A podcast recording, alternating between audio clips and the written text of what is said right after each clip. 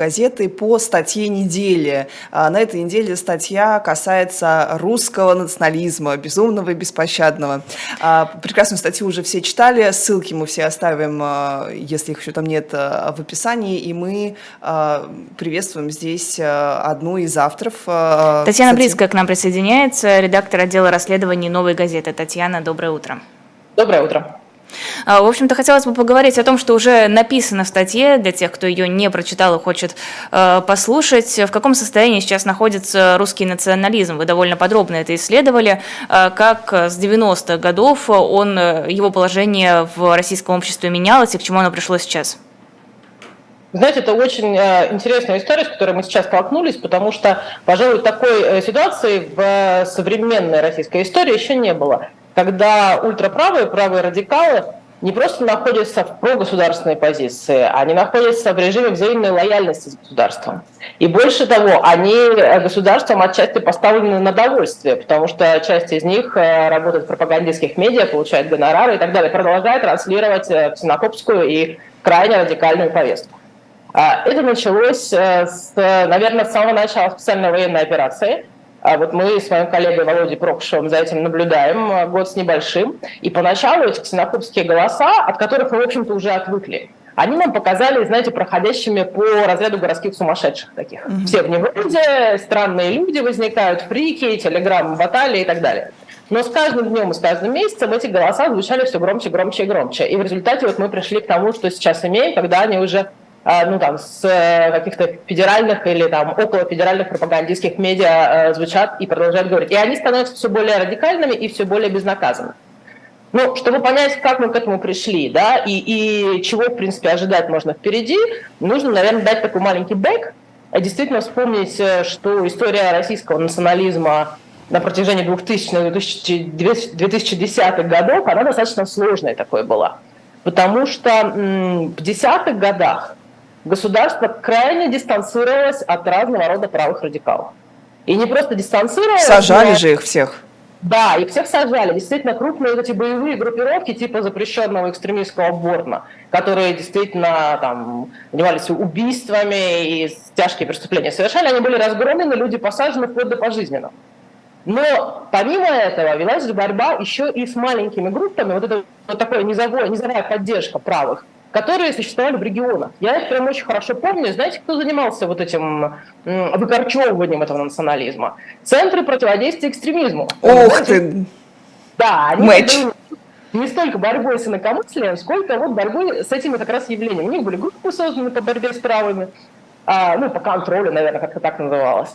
Э, и в маленьких регионах, в провинции, как только появлялась какая-нибудь группа фашистующего толка, за ней сразу устанавливалось наблюдение. За людьми присматривали, когда они только еще сетевые сообщества какие-то создавали, или там на уровне собутыльников общались между собой. И как только они шли, что называется, на дебют, выходили из э, своих норок на улице, я имею в виду не на русские марши, а вот чтобы напасть на кого-то, избить кого-то, в общем, планировали преступление. Вот тут их, собственно, арестовывали, задерживали, арестовывали, судили и сажали на реальные сроки. Даже когда это были совсем небольшие группы, вот прямо в зачаточном состоянии. Как только они действительно что-то совершали, их сразу, сразу же сажали. Причем любопытно, что квалификация была не просто там хулиганка или побои, а всегда в обвинении фигурировало, что преступление совершено на националистической mm-hmm. почве, на почве расовой ненависти и так далее, что утяжеляло обстоятельства и, соответственно, давало возможность реального срока. 282. Совершенно верно. Но ну, не только. Там и, может быть, хулиганство по мотивам ненависти, там третья часть будет хулиганство. Вот, ну и так далее. То есть их с ними действительно боролись. И они на какое-то время кого пересажали, кто затих. Потом, значит, первая вспышка была в 2014 году, когда они так приподнялись, потому что 2014 год разделил, ну, наверное, не только националистические сообщества, вообще россиян сильно разделил по отношению к происходящему. И часть э, националистов э, или людей, которые поддерживали эти идеи, э, они тут же значит, загорелись пассионарностью и поехали. В принципе, они все тогда уехали в Украину, только по, по разные стороны линии фронта. Да? Часть примкнула к сепаратистам на Донбассе, часть примкнула к э, националистическим вооруженным формированиям на контролируемой Украине территории. У нас недавно было интервью э, у моей коллеги Иры Тумаховой, мы должны сказать, что это иностранный агент, у него было интервью с историком Николаем Митрохиным, который прекрасно все про это рассказал. Вот как и почему русские правые оказались по разные стороны именно вот в Украине. Вот, поэтому, наверное, не будем в это углубляться, но у нас тут текст есть на сайте, и кто, кому прям очень интересно, тот там все про это узнает. Ну, таким образом, получилось, что самые активные э, товарищи правых взглядов, они из России, ну, кто сел, кто уехал воевать, и там они друг друга успешно стреляли, в общем. В общем-то, у нас сейчас э, в чате написали, а что, остались э, еще живые националисты, я удивлен. Вот, вот, вот, мы тоже, слава богу. Они в Белгородчине, друзья мои. Простите. Мы, мы думали, что они, в общем, либо все там, либо сидят, да, и некоторые действительно там, такие там Мельчаков какой-нибудь, да, который там голову собаки отрезал и съел в свое время, вот воюет теперь там, а, и, и, и так далее. Много достаточно таких людей. Те, кто остались, сидели совершенно в тишине, какие-то диванные войска такие были. Тут случилось 24 февраля, и они вдруг, значит, стали спикерами, стали пропагандистами, э, ну, не сказать, что властителями дум, но в эфирах всякого рода разного появляются и говорят вещи достаточно дикие. А, ну, то есть, э, если вот кто не верит, что у нас есть националисты, вот мы тоже не поверили, когда увидели фамилии Баркашов, Квачков, ну, естественно, Стрелков, Гиркин, Басых, э, ребята из «Спутника» и «Погрома». То есть это люди, нам казалось, что их звезда давно зашла. Вот совсем. И что никакого возврата не будет, не может быть никакого реванша. И вдруг они снова появляются в повестке. Ну, если вспомнить Баркашова, то он, конечно, более такой э, в сторону там, каких-то действий, да, значит, смотрит, потому что он там набирает добровольцев некое ЧВК, не называя какое. Вот. Ну, добровольцев ЧВК, для понимания, набирает человек, у которого там две свастики набиты на груди, и вот фотография у него долго в социальных сетях висела. Вот ну, нам блюрить пришлось, потому что mm. это вот нельзя демонстрировать. Вот. Я знаю, ну, я все пыталась понять, а что у него за вот такие непонятные пятна, потом о, а, о, а, о. А, мы тоже удивились очень, да. Вот. То есть есть какие-то люди, которые там, в действие уходят. Все остальные в основном теоретики. То есть сначала это были вот телеграм-каналы, которые сетками начинали работать, которые э, репостили друг друга и так далее. Потом они стали появляться на Рутюбе, ну, с Ютуба там совсем людоедов удаляют, поэтому, значит, на Рутюбе они пасутся. Э, в своих каких-то новых медиа. И вы знаете, что интересно? Э, у них фокус сместился.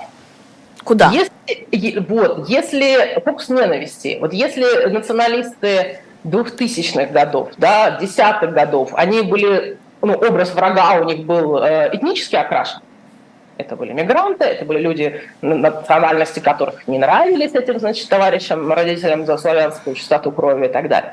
То сейчас, конечно, вот эта антимигрантская повестка, она осталась, она существует фоново, и там, например, господин Бацых по-прежнему радуется, если э, там сгорели маршрутки у какого-то человека с неславянской фамилией, или если там побили какого-то человека с, не, не с российским паспортом. Это, конечно, есть. Но этого в контенте, который он и его коллеги, товарищи, братья по разуму продуцируют, намного меньше, а больше всего ненависти к инакомыслящим. То есть фокус сместился на тех, кто не лоялен государству. Потому что вот эти самые выжившие и оставшиеся, снова всплывшие на поверхность националисты, а, собственно, заключается в том, что они прогосударственные. Вот те, которых громило государство, они были плохо контролируемые, они были нелояльные, они были суперрадикальные, они делали, что им самим хотелось. А у этих теперь, в общем, политика совпадает, то есть их э, враги, их мишени, да, это те же самые, в общем, люди, на которых направлены репрессии государственной машины. Угу. И этот водораздел он проходит по отношению к СВО, в общем. Потому что все эти националистические паблики э, или там одиночки, которые там репостят или сами э, генерируют контент, они все демонстрируют крайнюю лояльность э, к СВО в целом, но при этом позволяют себе критиковать государство, знаете, за что? За то, что оно недостаточно кровожадное, недостаточно людоедское. Вот им хочется больше, больше и больше. Вот это единственный такой полюс критики, который им, очевидно, позволен и отведен. В остальном они, значит, за государство и против инакомыслящих. Татьяна, а можно мы здесь остановимся? Дальше мы вот прям, потому что это для меня самое интересное, что есть в этой всей истории, давно за ней слежу. А почему? Мы помним, что 14 год это спутника погром, который мы озвучивали. Дальше крутят несчастного этого Егора Просвирнина, на, на, на весь мир его показывают в неприглядном свете, эти унизительные обыски. До сих пор спутника погром считается экстремистским за статью про то, что мы должны танками пойти на Киев. До сих пор он за это запрещен, потом уже государство берет эту идеологию как будто бы. А, вот, а э, Егор Просверлин уже э, выпрыгнул из окна и э, жутким образом э, умер. У меня вопрос. Вот эти все последователи, почему они, как вот случилась эта лояльность государству, которая их за это же и давила все эти годы? Э, это вы считаете, вот э, какая-то в этом есть подоплека, не знаю, финансовая или вот какая-то какой-то прагматизм этих людей? Мне это просто необъяснимая вот самая сторона. Это вопрос выживаемости для них, потому что что э, если они хотят сохранить э, свою позицию, да, свою повестку, то им, в общем, единственный вариант отследиться с государством. Ну, потому что это не те пассионарии, которые поехали на ту или на другую сторону участвовать в боевых действиях, да. Эти ребята сидят, в общем, на своих диванах довольно прочно. Вот. И, конечно, в этом есть финансовая составляющая, потому что те из них, которые пошли служить пропаганде, которые действительно встали на довольствие, а это, ну там, например, Антоновский тоже, да, из э, круга как раз вот спутника и погрома и близких к нему товарищей. Он же даже термин придумал идеальный для э, общего врага нынешних националистов. Он их называет их или нас, я уж не знаю, э, этнические либералы. Ого. Да, вот а мне вот не очень понятно, что это должно означать. Этнические либералы, где этнос, где... Ну, да, вот, вот, да, да, да, как раз то, что Лиза называет. Да. да. Вот, этнические либералы, вот с ними они не воюют. Вот, э, человек с абсолютно ксенофобской, ксенофобскими тезисами, причем у него там антисемитские кампании он поддерживает. Все, что сейчас происходит, например, вокруг дела Беркович, он там защищает этого эксперта Силантьева, которого обвиняют сейчас в антисемитизме и так далее. Вот человек э, с таким, э, ну как бы, с такими тезисами, он продолжает при этом работать на радио России. Он ведет там эфиры, получает там зарплату, и все у человека, видимо, хорошо. И не только у него, да. А потом для нас, например, э, такой ну, барометр определенный – это Красовский. Ну, Красовский, конечно, никакой не националист, и я думаю, что не очень-то и ксенофоб. Но он же флюгер, он же точно знает, куда дует ветер. Это человек с достаточно гибким позвоночником. Поэтому ветер точно дует вправо. Красовский, который изгнан с Rush Today после высказывания о том, что надо топить и жечь украинских детей, как ему кажется – После этого он организует собственное медиа, которое называется «Консерватор». С кем он его делает? С Егором Холмогоровым, националистом, выходцем из «Спутника» и «Погрома».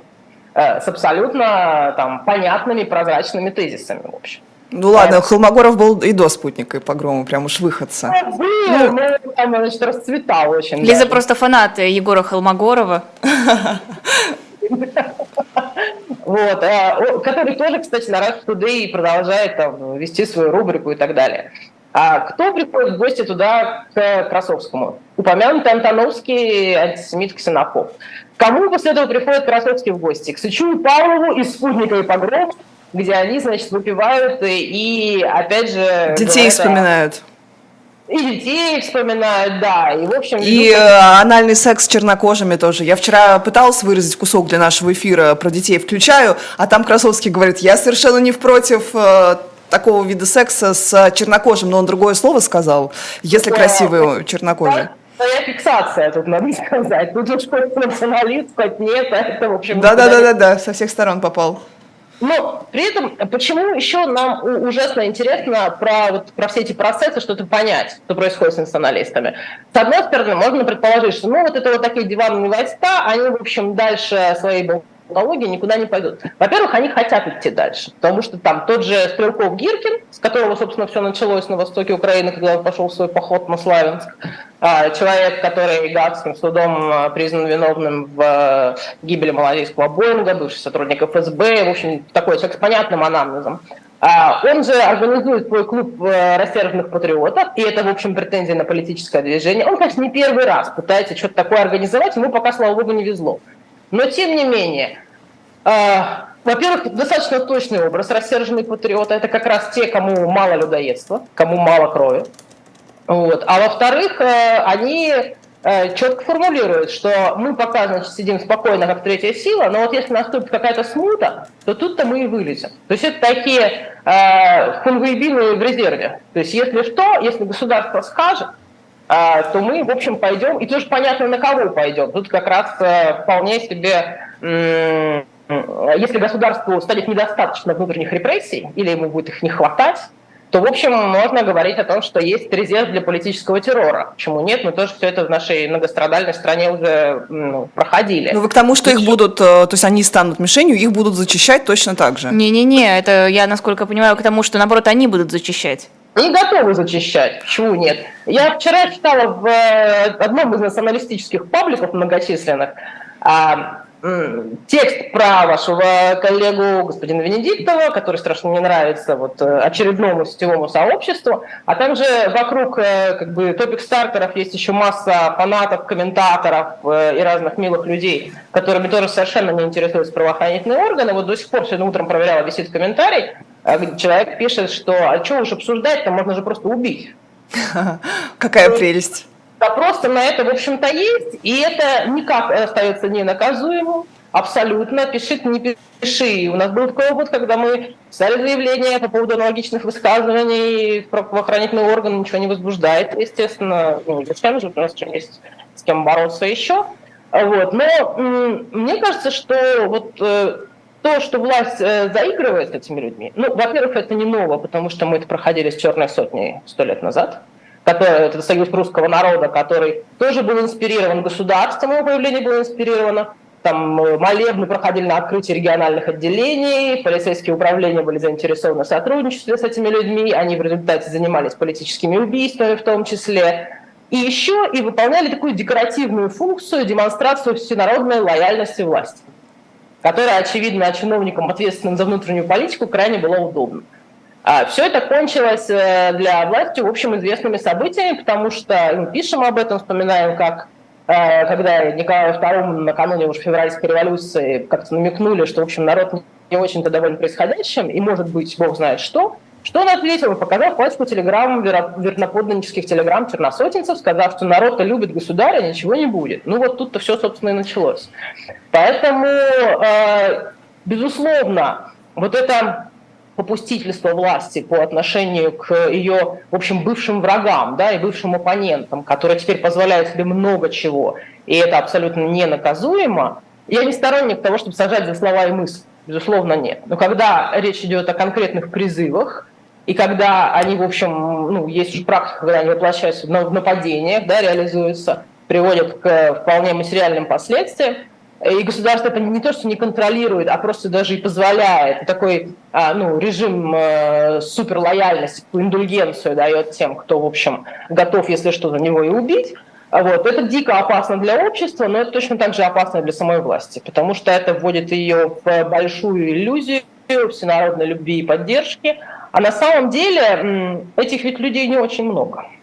А, мне вот больше интересно другое. Неужели власть российская не боится, что эти самые э, черносотенцы, эти самые националисты в какой-то момент решат выступить против нее, когда окажутся недовольны тем, что она делает? Мы видим, что сейчас это довольно э, эффективно, во всяком случае, в плане коммуникации сеть. В одном телеграм-канале появляется сообщение, оно тут же разлетается везде, и они довольно активны. Я смотрю на количество подписчиков, я смотрю на э, количество публикаций. Ну, правда, активные ребята, тут ничего не скажешь. У меня есть версия на этот счет. Вот давай сверимся. Татьяна, что вы думаете вот реально?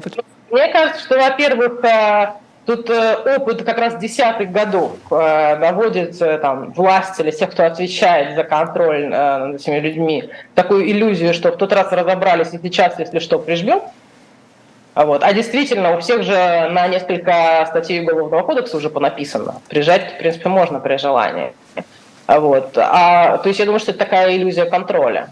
Вот. А во-вторых, у меня сложные представления о том, насколько адекватно воспринимает действительность кто из э, людей, принимающих решения. Ну, я не знаю, не могу предположить, что у них в голове и как бы, на что они рассчитывают. А какая у вас версия? А вот смотрите, помните, когда были когда нацболы тоже не, как, как будто бы слились в каком-то оргазме с государством не так давно на теме СВО, там же были акции неконтролируемые. Девушка вывесила какой-то позорный баннер на Минобороны, ее покрутили, крестик с нее сорвали. В общем, все это было в какой-то их канун какого-то, не знаю, взятия чего-нибудь там. А, все возмущались. И у меня нет ощущения, что отдельно, я слежу тоже за всеми, я прям вот фанатка, как Лиза говорит, да, я а, что абсолютно все паблики, что они на какой-то зарплате. У меня есть ощущение, что некоторые очень идеологически заряжены.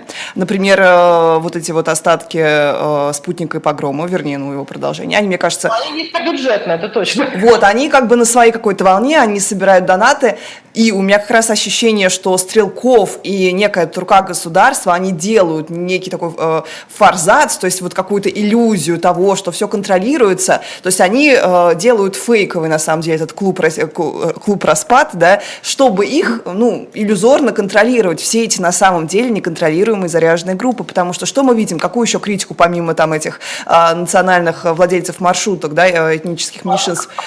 Дрейфуют, конечно. Мы видим, что мы видим, что они Ахмат, Тибут критикуют Ахмат, не могут это выдержать. Бурятские подразделения, да, националистические подразделения, вернее, национальные, э, республик национальных. Вот, и поэтому, мне кажется, это прям вот не особо контролируемая история, и мой, моя версия, что их как раз тоже э, зачистят достаточно быстро, и никто с ними не будет э, церемониться и там раздавать им должности. Вот, это моя такая версия, это было бы хорошо, наверное. Ну, в смысле, для... Нет, я имею в виду, что для... для... Это, это, наверное, более оптимистический прогноз, нежели если мы будем а, думать о худшем и о том, что эти люди намного более потенциально сильны, чем там хотят показаться mm-hmm. или чем кажется государству, да, поэтому, конечно, было бы лучше, если бы это все ограничивалось такой диванной риторикой, которая рассчитана на там, не очень, может быть, адекватных или слишком пассионарных людей.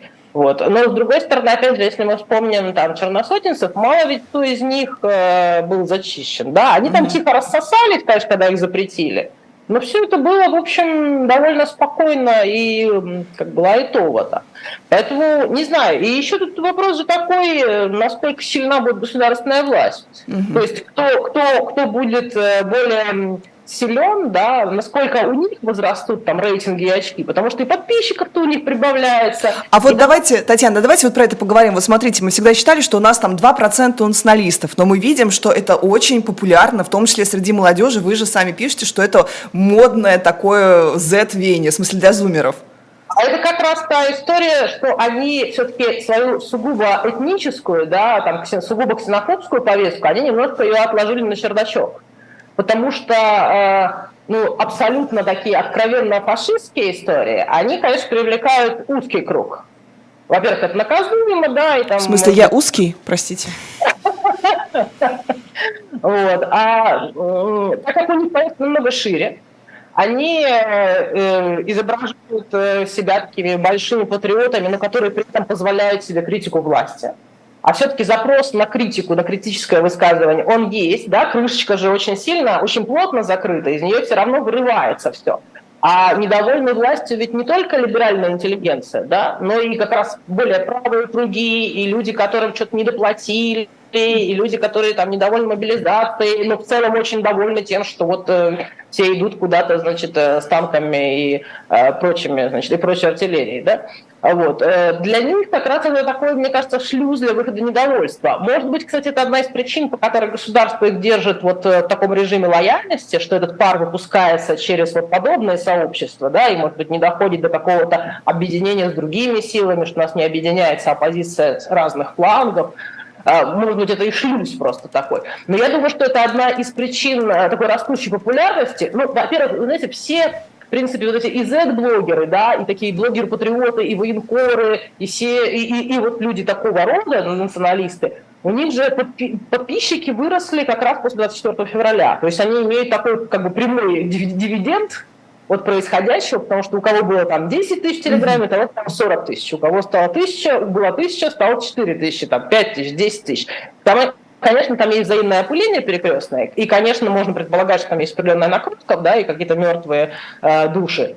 Вот. Но интерес к теме растет, потому что государственные медиа транслируют ну, только одну точку зрения, в которую не все верят, скажем так, да, и как бы запрет на любое другое высказывание, он подогревает интерес к этой теме, особенно если ты живешь в маленьком городе, где все вот происходит на соседней улице, туда, оттуда там кто-то ушел, соседний дом кто-то не вернулся, да, и так далее. Все это происходит перед твоими глазами в маленьком сообществе. Конечно, у тебя есть запрос на альтернативную точку зрения, конечно, у тебя падает уровень жизни, и, конечно, ты находишься в постоянном неврозе, и ты ищешь какую-то альтернативную информацию. Вот она, пожалуйста. Поэтому и это, мне кажется, причина роста их популярности. Вопрос в том, кто из этих вот подписчиков, которые читают и лайкают, кто на самом деле готов в реальной жизни, да, вот не теоретически, а на практике а, поддержать их э, или реализовать реализовать их идеи. Сколько вот этих конвейбинов-то реально они могут собрать под, под, не знаю, под ружье, под флаг, uh-huh. под плакат, под что, конечно, это вопрос. А, в чате очень просят прокомментировать, несмотря на то, что это было скорее Сейчас, в интервью. подожди, а. а давай сначала запустим опрос. Давай, Мы хотели конечно. понять, какие отдельные идеи национализма могут поддерживать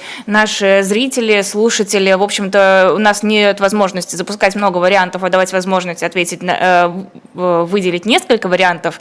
Э, но давайте просто самые такие популярные можно сказать, лайтовые э, идеи э, закинем в чат. Я считаю, что Вариант первый. Мигранты должны обладать, обладать меньшими правами. Второй вариант. Нации разные, это не изменить. Вариант третий. ЛГБТ-зло, семья должна быть традиционной. Четвертый вариант. История России делает ее особенной страной. Э, только честно, если вы действительно считаете, э, что это вам близко, если действительно вы замечаете у себя такие мысли, тыкните, пожалуйста, нам очень интересно. Да, твой вопрос. А, вопрос, на самом деле, из чата очень многие писали про РДК, про то, какова была судьба. Это не совсем, э, не вполне предмет статьи, но расскажите, если можно, коротко, вот откуда откуда, как так получилось, что Денис Капустин и РДК оказались на той стороне? Ну, это не совсем ко мне вопрос, это как раз вот вопрос скорее к Николаю да. Историку, который нашей Ире Тумаковой, иностранному агенту, давал интервью, все про это рассказывал. Вот, поэтому тут, тут, наверное, все-таки не совсем по адресу. А я могу отослать к нам на сайт на это прекрасное интервью, посмотрите и почитайте. Его достаточно легко найти по фамилии эксперта. Вот. Но он как раз подробно объясняет, чему э, люди э, именно суперправых взглядов, такие ультраправые российские, почему они разделились относительно... Ну, это как раз вопрос о лояльности и нелояльности государству. Да. В первую очередь, да. Вот. А то, что они нашли себя в нацбатах, которые действительно тогда были в Украине, сейчас все, наверное, по-другому немножко конфигурация выглядит, но тогда, когда эти люди уезжали и эмигрировали, это же не только Капустин, их достаточно много было, опять же, из регионов люди уезжали. Кто-то уезжал сугубо по идейным соображениям, кто-то уезжал, потому что у него были реальные проблемы с законом из-за каких-то нападений, там, избиений, побоев и так далее. И это был ну, так, повод, потому что статья, например, 282, это же ну, как бы, политическое преследование. Вот. То, что там состав бывает разный, это вот не, не всегда а, не всегда эти подробности, в общем, имели значение, когда они, например, там пересекали границу и так далее. Вот, поэтому понятно, в общем, почему и там, и там они нашли себе единомышленников, а, но очень трудно сейчас, находясь в России и в Москве, и вам, и мне комментировать то, что делает РДК. Во-первых, потому что источники информации, которые мы можем цитировать, достаточно ограничены. А во-вторых, потому, то есть мы просто не совсем понимаем, да, что там происходит на самом mm-hmm. деле. Трудно объективно оценить отсюда. Вот. А во-вторых, потому что достаточно много разных рискованных статей может mm-hmm. нам и вам, и нам. Да, ну вот смотрите, тогда мы можем прокомментировать точно национальные батальоны, которые есть у нас. Я в одном из эфире это озвучивала, и меня захейтили, сказали, нет, они только в Украине существуют. Вот расскажите а про... Русич? Вот про Русич, да, и конкретного. Русич, да, продолжает же он существовать и там тот самый Мельчаков, и не только Мельчаков, а, и они, в общем, во-первых, не скрывают своих правых взглядов, а во-вторых, ну, если вспомнить Мельчакова, это тоже, конечно, человек из прошлого. Вот как раз тот, который съел собаку. Причем сделал это в буквальном смысле, а не в переносном. Человек, который с гордостью говорит «я нацист», а, продолжает там существовать. И вот мы нашли военкор Сладков, с ним снимал короткое интервью, у него в телеграм-канале висело. А, да, ты съел собаку, съел собаку, вот я здесь, почему я здесь? Потому что вот я, значит, патриот при этом, совершенно никому это не мешает. А и там сводилось, сводился папа с этого самого Мельчакова к тому, что, ну, дескать, судите по делам, я же вот на благо Российской Федерации вот тут. Вот, значит, это ведь Поэтому... его еще была цитата про то, что наполняешься какой-то особенной силой, когда убиваешь человека в статье вашей. Да, да, да. да. Но это, Заговать он еще готов всегда периода это еще было. Он еще был тогда, по-моему, футбольным фанатом. Он же начинал как э, просто как, как фанат, а потом вот а, более кристаллизировалось у него мировоззрение, да, и стало более публичным. И, и, конечно, он такой не один. Конечно, он такой не один. И Другой вопрос, что у них же там тоже сложные между собой у всех этих структур, как я понимаю, взаимоотношения на протяжении там, периода с 2014 года и сейчас. Ну и там пример Стрелкова тут доказывает, который пытался Да. вернуться в повестку, да, но как-то вот не получилось у него снова примкнуть к людям с оружием вот в прошлом году, например. А, Татьяна, спасибо вам большое. Это была Татьяна Брицкая, журналистка «Новой газеты». Редактор отдела расследований новой, новой газеты, не нужно тут. Да, а, статья у вас, по-моему, совместная, правильно, с автором. Вот, э, мы сейчас оставим ссылку на новое издание в чате, в описании она уже фигурирует. Исчерпывающе поговорили на мою Спасибо любимую вам тему. большое. Лиза в восторге, Лиза в экстазе. Да, Холмогоров с тех пор не ходит, когда мы его спросили, почему он э, не на фронте. Вообще не ходит. И поговорить не... Извините. Ну Готовлюсь ладно. к нашей И- воскресной и рубрике можно, а «Трэш нам новости». нельзя, что ли, да? Говорит с Красовским исключительно. Да, да, да, да, да, да, да.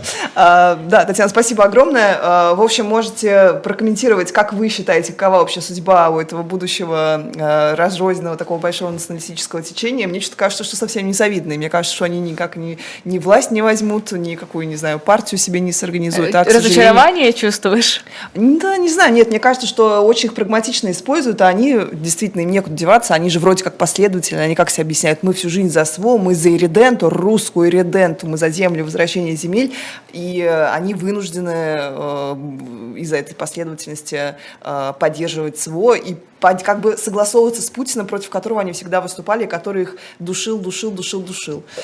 А, давай подведем итоги голосования, потому что я сомневаюсь, что огромное количество людей у нас